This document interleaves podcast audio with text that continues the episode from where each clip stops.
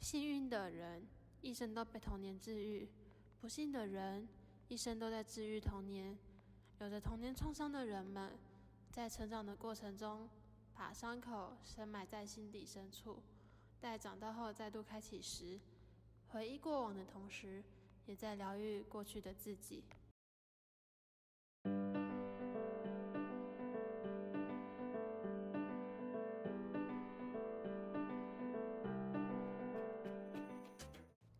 大家好，我是佩奇。今天我们要来聊聊的主题是童年创伤，以为长大就会好。选择这样的主题是因为我们来自于儿家系，在本土心理学的课堂中，我们发现到了很多我们与人发现的同学们看待事情的角度与观点上的不同。我们的专业是儿童跟家庭教育，所以我们希望说。从自身的童年的经验开始探讨家带给我们的伤害，这样才能帮助到未来更多我们需要服务到的小朋友们。今天我的灵魂伴侣文慧将要与我们分享她的成长经历。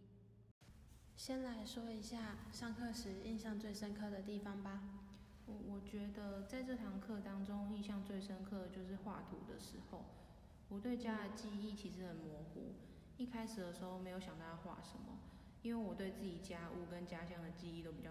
就比较不了解。但是只要一动笔，然后就会有过往的记忆，然后虽然是很零碎很零碎，可是却很有帮助，也就可以比较顺利的画下去。我对家的记忆很不熟悉，算是因为我们算是双薪家庭，小时候不是请阿姨来照顾，就是被送到亲戚家。后来长大一点，四五年级的时候就变去念安亲班。我们家不太一样的是，妈妈工作比爸爸工作还要再忙很多，所以爸爸照顾跟相处的时间都会比较多。但是爸爸却是那种很大男人主义的人，所以我像是功课等等都还是妈妈在看，就联络簿也是妈妈在签，然后接送也是妈妈在负责。然后他下班很晚才会来接我，大概八九点的时候，所以回去差不多就十点就要洗洗睡。然后家里人就很少会有交集。比较特别是，我前面有说，我都是在家亲戚家里吃饭，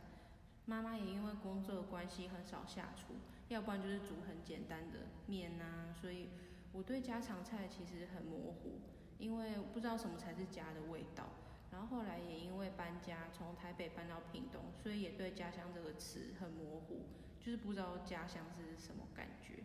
然后也对家务的记忆比较缺乏，这样听起来算有点难过。可是小时候不会这样觉得，因为我们家里的关系是还蛮疏远的，就是因为从小到大都这样，所以就不会有那种，嗯，不知道怎么讲诶，像温水煮青蛙吗？对，因为比较像是循序渐进的改变，所以成长过程中不会有特别的感觉，不像就是一夕之前家庭顿时改变的那种感觉。嗯。不过我对仅有的家庭时间也还蛮排斥的，所以少了家务跟记忆的牵牵绊，反而对我来说比较像是一件好事。嗯，为什么啊？因为我也是一个笼罩在家暴阴影下的小孩，就常常莫名其妙被打。小时候大概中低年级的时候，会有对家里有美好幻想，就是音乐课唱的歌嘛，就是什么家庭美满又安康。可是随着年纪渐长，都会有一种感觉，就是好像哪里怪怪的。有哪里怪怪的吗？我懂你的意思，但是你会你是为什么会这样子觉得呢？因为我觉得美满的定义很模糊，有时候小时候就会想说，呃，爸妈都在就很棒啊，吃得饱穿得暖就很符合，就是歌词里面讲的。然后可是后来就会想说，哎，我们别人家跟我们家其实都不太一样，假日时候都会出去玩，像我们家。假日的时候都是各自在各自的空间，像是妈妈待在房间啊，爸爸待在客厅，然后我待在我自己的房间。即使都在家，然后也没有在相处，生存在同一个屋檐下，但是却蛮陌生的。嗯，其实这些记忆还蛮模糊的。我记得有一次我感冒，然后半夜一直流鼻水，因为垃圾桶很远，然后我就把用过卫生纸放在床边，然后用了很多，然后早上就被爸爸打。就很多类似的事很层出不穷，例如帮他泡咖啡，然后热水加太多被打等等。现在听可能会觉得呃还蛮触目惊心的，但是当你天天上演这种事情，然后他已经上演到成为你的日常的时候，当下应该也不会觉得很奇怪。嗯，对。而且我爸爸每次打完我之后，他就会去跟妈妈讲，就是可能是想要得到一部分的，就是原谅跟赎罪这样子。然后他之后也会跟我道歉，然后他觉得他道歉就已经是拉下面子了，就应该要得到原谅。小时候也不会想太多，然后想说，哦，老师不是有说过，别人说对不起就一定要说没关系吗？然后就会很认真的原谅他。但是这些创伤不是一个。就是哦，对不起，没关系就可以弥补的，因为他永远都在。然后随着年纪渐长，就会慢慢知道自己家其实不是像老师说的那样。然后我们之前也在系上的课也有说过，小孩子对家里也是很难启齿，因为家庭是认识跟建立自己的第一个地方，也会不敢，然后不会去否认说家庭给我们的是不好的。因为小时候对家庭会有崇拜的感觉，所以也不会去认为他不好。要等到你长大，然后懂得开始对父母提出质疑的时候，才会去回顾，才会有明确的认知，知道那是不正常的，也才懂得愿意把这些事情讲出来。嗯，对我那时候上到这样的课的时候，我也觉得很惊讶，因为我才了解到说，有时候并不是说就是老师宣导或是。其他的工作人员宣导说家暴那些事情，而是要告诉他们说要讲出来就可以了。对啊，因为有时候牵涉到很多出于自我保护的需要，然后这个自我保护不是单指，哎，老师可能会不相信你啊等等。因为我觉得一直在宣导不要害怕大人不相信你这方面，可是要考量的层面还有很多，例如自我认知的矛盾，这些不是哦不要怕我就可以解决的。就其实我之前有跟老师求助过，但是我用开玩笑的方式去告诉他，但是他没有相信，就是其实蛮隐晦的，然后他也会觉得，哎，我是不是在开玩笑？然后其实那对我来说是一个很大很大的一步，但是他没有发现，但是也没有什么要怪他的，因为他毕竟是一个安静班老师，才大学毕业，真的很难察觉到。嗯，一开始我会问妈妈说。为什么爸爸要打我？然后那时候妈妈的反应是说：“哎，小孩子可能乱讲话吧，童言无忌。”他就会回答我说：“哎，那你为什么你要把擤过鼻涕的卫生纸放在旁边啊？这样很脏。”就是他会用这种方式去回应我，可能比较不把我的话当一回事，也可能是去下意识的合理化爸爸的行为，然后去否认他婚姻上面的失败。那我觉得感觉比较像是后者。因为我确定我真的讲很多很多次，嗯我会用前面的卫生纸事件来做举例，是因为我对他印象其实还蛮深刻的。嗯，因为我小时候比较机灵，因为很会察言观色，就是揣摩大人的心情，然后尽量避免自己被打。我有一次就故意试探我爸爸，就是他还记不记得这件事情，他的反应就很惊讶，就说：“哎，我怎么可能因为这种原因打你啊？”你记错了吧？就可想而知，其实他不觉得自己有错。嗯。然后也就是到这里，我才彻彻底底觉得我家可能不太正常。那你对跟妈妈反映得到的这样的结果是怎样的感觉呢？我对妈妈的感觉是，虽然她很爱我，就是她真的对我很好，完全是可以感受到爱的。就是相反，这爸爸这方面，他还蛮缺乏。我没有办法在他身上感受到很明确的爱，然后也没有办法汲取很多正面能量。就是慢慢长大之后回忆起来，才会觉得这可能才是他表达方的爱，表达爱的方式啊。可是就可想而知妈妈的爱有多重要，因为就双亲嘛，就一个缺乏，就另外一个当然又更重要。然后他的爱是那种小时候很单纯的时候就可以马上感觉到的善意跟温暖，然后就是在爸爸身上完全看不到的。嗯，然后，但是我会觉得妈妈的爱不足以唤醒他的警觉性，因为他自己的原生家庭还蛮复杂的。然后戏上也有提过相关的理论，就即使父母知道自己做的不对，还是会不自觉将原生家庭遭遇过的事情套用到我们身上。嗯，就很像是复制一样，把自己童年的不好的经验潜移默化的到小孩子的身上。对，就是复制的感觉。就外公外婆其实是离异的，然后妈妈是给外婆带，然后另外两个舅舅是给外公带，所以她也非常渴望家庭圆满，而且因为其实她是女生，所以才会被弄给妈妈，然后就是因为那时候比较重男轻女嘛，所以爸爸可能就先挑了两个哥哥，对，所以她就会有那种被抛弃的感觉，而且从那个年代就是可想而知，对离婚的女人来说，就是亲朋好友的冷言冷语啊，其实还蛮不友善的。然后从小妈妈就很早熟，然后她也看着这些事情就是不断的发生，然后等于没有童年，然后所以她会不自觉想要避免，然后不想让我有这样的经验，然后想要给我所谓完整的家庭。嗯，其实她也是想要否定她婚姻就是不正常，但是反而是变得很矫枉过正，因为太执着于家庭圆满这样，而牺牲到我。小学之后，我们搬去屏东，其实是一个很重要的转捩点。就大概是小学毕业前，我就和他提过，就不想跟爸爸生活在一起，因为父亲那一年就是比我们早一年先离开台北，先下去屏东，对，就是打下他的工作基础。有一年的时间，我只有跟妈妈在一起，那时候真的很开心，然后也让我们更加熟悉，对。就但是妈妈最后还是决定卖掉房子去支持他。就其实那时候可以选择分开，如果他比较强硬一点，毕竟就一南一北嘛，就他也不能怎么样，对。然后就是爸爸也不会，就是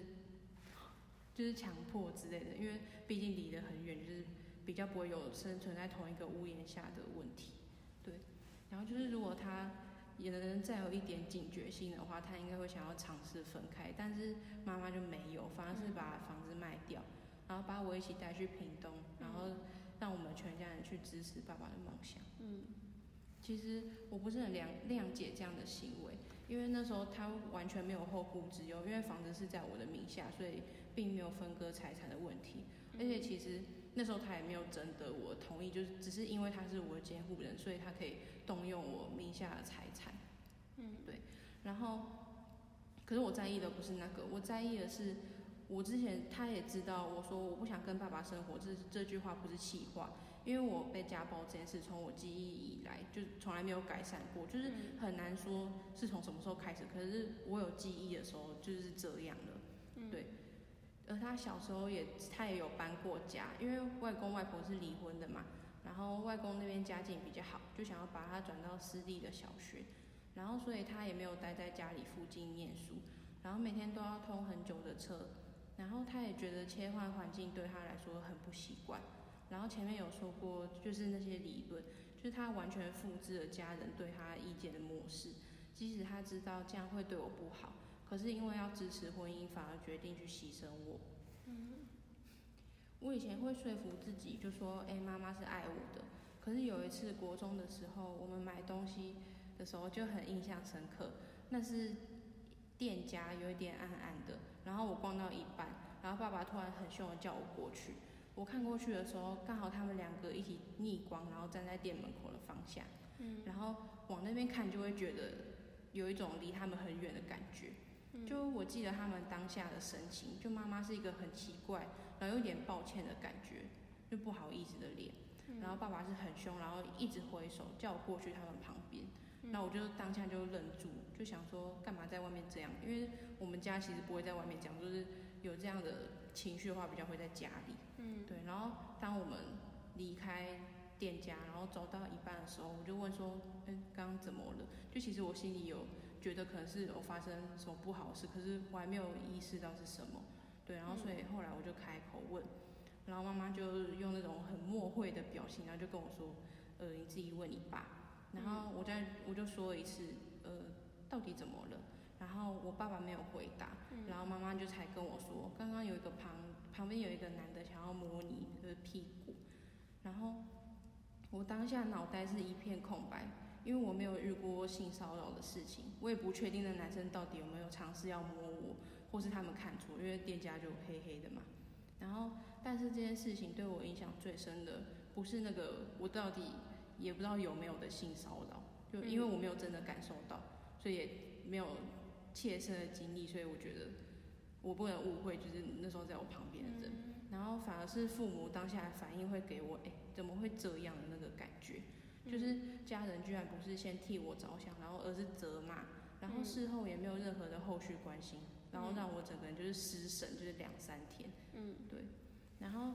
之后回想起那个画面，会觉得就是我逆光，然后看向他们两个的时候，我会觉得离他们很远的同时，然后会觉得哦，那才是一家人的样子。就我不是一份子，因为他们好像很彼此包容，然后可是对我却就是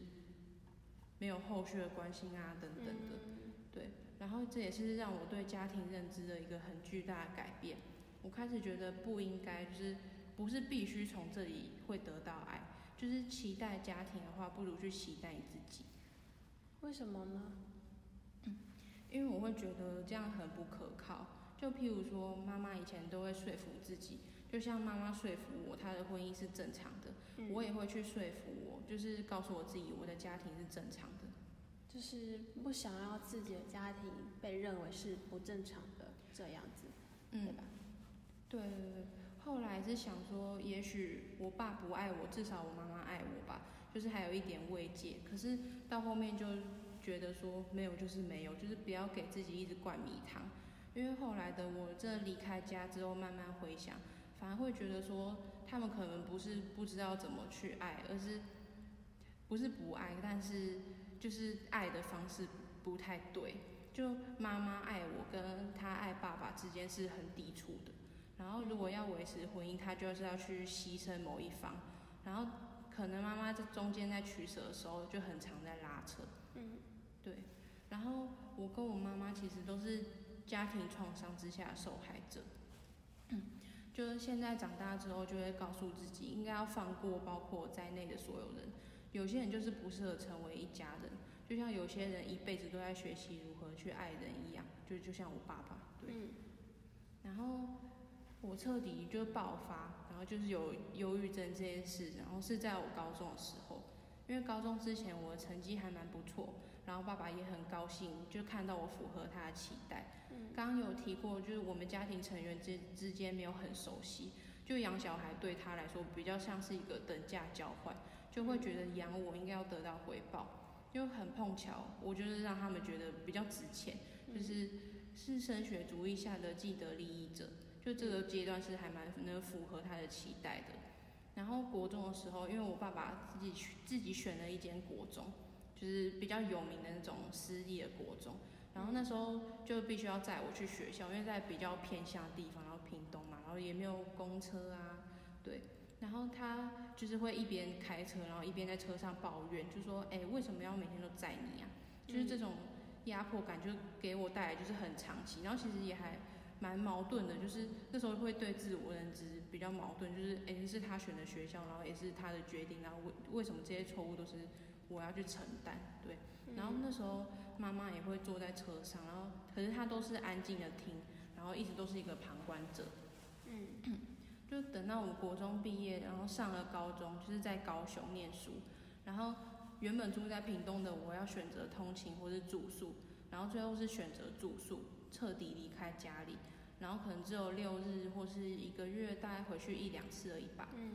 然后反而让我有更多时间可以把焦点放在学校，就是社团、课业之类的。嗯可是学校上面又很受挫，因为我也没有说真的是很聪明很聪明，然后每天都要跟很顶尖的人一直不断的比较，嗯，就是也没有属于自己的后盾与避风港，就是可以在后面支持你，嗯，就是不断在学校跟宿舍就是两点一线，就是没有离开那个环境，然后宿舍又在学校对面，然后还要面对那些也很聪明的室友们，所以一直闷在那个压力锅里面，等于一直处在。比较啊，然后无论是比较自己的自尊，然后成绩也好，家境、父母之间的比较，然后都是很隐晦，可是一直存在生活当中，然后其实是给我自己还蛮大的压力。嗯。然后高一高二的时候，就是我是住宿，然后高三的时候，我父母就突然离婚，然后离婚之后，妈妈就来跟我住。前面有说过，我对他的感情是还蛮模糊的，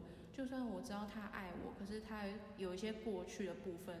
是我没有办法接受，就像他对婚姻的袒护，就是我完全没有办法接受。嗯，但是我开始觉得我们比较像是同病相怜，就都是受害者，一直以来就是笼罩在爸爸的高压之下，所以我们的定位开一开始就不太一样。就是跟普通母女不一样，嗯相处的方式比较像是朋友。呃，嗯这样可以懂吗？就是有点像室友，有点熟悉但又不算陌生的感觉。对啊，因为可以跟某个人有话题，就是因为我们有共同的境遇、共同的经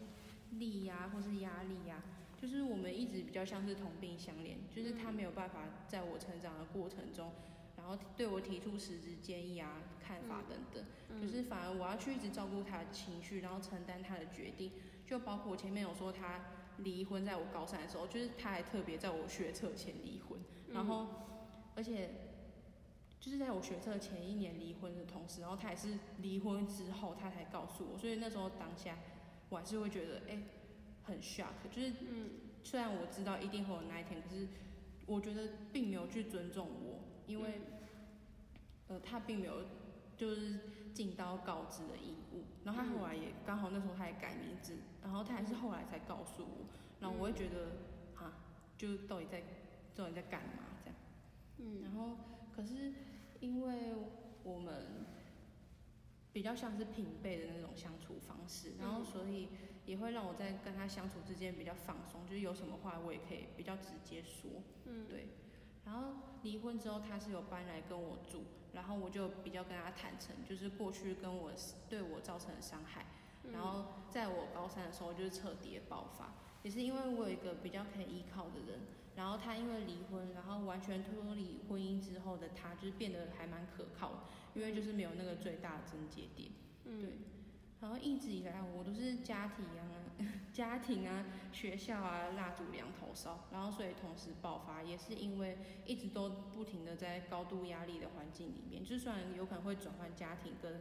就是会回家或是待在学校，可是其实两边的压力都很大。嗯对然后那时候有人可以依靠的时候，我就有去选择依靠他，然后去看心理医师啊，然后去看医生拿药吃药，然后几乎一整年都没有去学校，然后他也蛮支持的，因为因为医生的时候他有帮我开就是诊断证明书这样子，嗯对，然后后来跟医生有慢慢聊到童年啊创伤之类的，我就有比较了解，就前面有说过我妈是工作比较忙嘛，所以大部分的时候只要有家人在我都是爸爸在陪，嗯。然后我发现，如果我那么恨他，就是可能是因为我很爱他，因为嗯对妈妈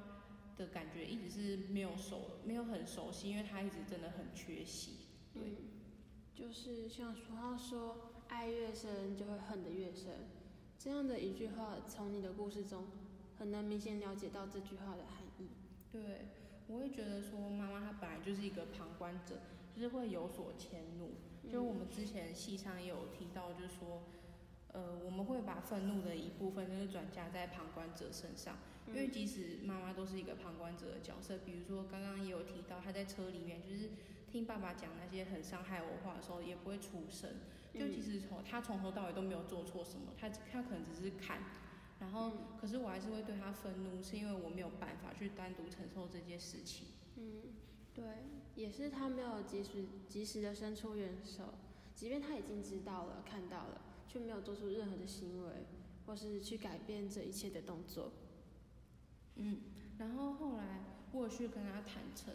就是坦诚跟他说，我觉得我们现在关系就是很好，可是我这一辈子都不会原谅你。然后我很坦白跟他讲这句话，然后他就那时候很沉默，然后看起来还还蛮难过的，然后很遗憾的表情。可是他也接受这个说法，就哎、嗯，是啊，就是对嗯，这伤害已经造成，然后不能接受也得接受，对。嗯我之后在聊天的时候就有问过他，就是你觉得伤害是可以弥补的吗？然后他就说希望可以，可是他觉得不行，因为我觉得他当下其实前面就是他没有正面回应我，就是反而是我后来去问他之后，他才像是侧面的，就是回答我，就是希望可以去弥补这样子。嗯然后，可是我在这个回答之中也可以看到，他其实他知道他自己是做错，然后这完全是我可以接受的回应，至少他没有接受我要强迫我去接受，然后或是要原谅。嗯，这些这样的感觉出来说，你妈妈有在慢慢的面对以前的事情，对啊，嗯然后这样的创伤给带给你现在有什么影响呢？我以前会觉，呃，我现在会觉得就比较不完整的家庭，然后反而会让我更完整。因为我前面有说过，因为每天都要看爸爸脸色，然后可能就会养成察言观色的习惯。然后因为家对家庭的不信任，也会让我更加独立。就是学习依靠自己这件事，不像是别人离开家之后才学会，就是要大学的时候，而是从我很小很小的时候，不是从我高中外出那时候，而是从我很小很小的时候就开始慢慢一步一步学习。所以我其实还算是一个蛮独立的人，对，嗯。然后一切都有一点像是等价的交换，就是拿拿我的童年，然后去换成熟，对，因为这些从头到尾就是家人对我来说都不是很熟悉，然后原本对家里有很多小时候建立的观念，然后这些概念到长大之后就会慢慢的瓦解。这个过程对我来说其实没有非常的痛苦，因为就是还蛮循序渐进，就像前面说过，就是温水煮青蛙一样。嗯，那现在的你与爸妈是怎么相处的呢？就我现在和妈妈住在一起，就是心理上都是还蛮排斥跟爸爸见面的，但最近有慢慢变得比较好，就虽然速度不快，可是至少我有觉得有比较好一点。嗯，就是我和爸爸通电话的时候也不会超过三十秒。就每次问题都是围绕在同样的事情，就譬如说，哎，还有没有生活费啊？有没有需要汇钱给你啊？还要记得回家哦之类的，然后就会挂掉。就我们的对话大概就很流于表面，但是我现在也会觉得，就不要去勉强彼此。然后我也不觉得这样对待他们是一种报复或是怨恨，就是反而是一种很水到渠成的事情。嗯，说不定你爸妈。你爸在离婚之后，也开始回忆起过去的种种，不管是夫妻之间的关系，或是面对亲子之间的关系，就从你的话有感觉出来说，他是有在放软的感觉，但他应该是不知道怎么去面对，听起来是这样子的想法。对，因为感觉他不知道要去怎么面对，因为不是一个会直面心情的人，然后从头到尾都很强硬啊，很别扭。然后他可能就是想要用那种，呃，寒暄的方式，然后去让我回应他，然后就可以慢慢打开那个心结。可是我就会觉得，呃，没有必要，因为他现在他以前的道歉就不是真的，可是他现在这个态度放软的变相道歉，可能是真的没错。可是对我来说，两者的区别就是没有任何的价值。毕竟都已经过了那么长的时间，我不需要他迟来的。就是真心，然后让我自己更加完整。就虚情跟假意对我来说都是一样的。嗯，对。因为已经错过那段时间了嘛。嗯。然后最后我会觉得，我这样对待他们不是因为真的不是因为报复或是怨恨。然后因为所有事情都是咎由自取，就是不管是他们还是当初盲目相信妈妈的我，也不断在承受这些后果。就是种什么因就会得什么果，就是未来应该还是会尽子女的责任，毕竟他没有将我养育长大。就是，可是再多的就不要就没有了，就不用关心，也不用了解对方，这样才能与伤痛共存，而不是因为想要冰释前嫌，然后所以就强迫自己尽所所所谓家人的责任，然后反而是要学会放手，然后放过自己，也要放过他们。因为放手才能真正的原谅，然后而现在应该是时候将焦点聚焦在自己身上，然后真的确确实实学会去照顾自己。因为我学这堂课已经太久太久了。从文慧的分享中，我看见了他的伤口与他的痛，也看到了在成长的过程中，他对家的领悟与感触，造就了现在的他。他从高三开始。在父母离婚后，渐渐的和过去和解。虽然说童年的创伤并不会完全复原，但能看到他在长大后，慢慢的疗愈童年的自己。人有能力摧毁另外一个人，也有能力治愈另一个人。但愿他在未来的路上，